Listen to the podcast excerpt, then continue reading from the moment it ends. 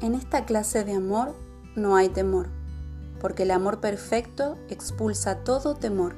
Primera de Juan, capítulo 4, verso 18. Cuando leemos este pasaje y queremos entenderlo por medio de nuestra razón, seguramente no alcancemos a dimensionar de qué estamos hablando. Juan nos habla de un amor inmerecido, al cual no podemos acceder por méritos, sino simplemente por gracia, gracia que solo proviene de Dios, gracia que nos libra del temor a ser rechazados, a no ser valorados, a no ser correspondidos, a ser heridos emocionalmente, gracia que es suficiente para hacernos sentir amados, dignos, aceptados tal y como somos, gracia que nos libra de todo prejuicio y de todo temor. Él nos ama, ¿no es maravilloso? Ahora te pregunto, ¿amamos a nuestro cónyuge de esta forma? Ciertamente muchos matrimonios fracasan porque cada uno va tras su satisfacción personal. Sus egos los dominan, sus intereses egoístas poco a poco van dejando atrás aquello que un día nos enamoró del otro.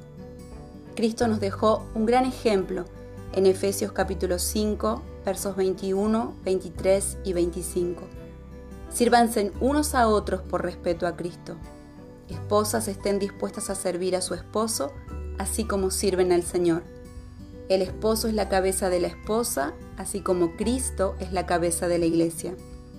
Cristo es el Salvador de la iglesia, la cual es su cuerpo. Esposos amen a sus esposas, así como Cristo amó a la iglesia y se entregó por ella. Hay un orden divino por el cual recibimos bendición y cobertura, y este es Dios, el esposo, la esposa y los hijos. Cada uno de nosotros tiene un rol que nos ha sido dado por el Señor, y el tratar de romper ese orden divino solo traerá conflictos y división.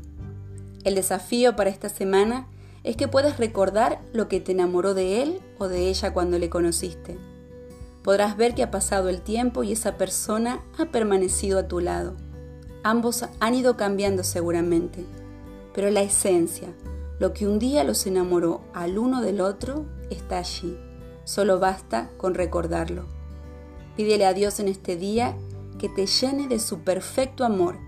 Decide ocupar el rol que te ha sido dado y sigue adelante, porque esa clase de amor es la que necesitan los tuyos. Que Dios te bendiga.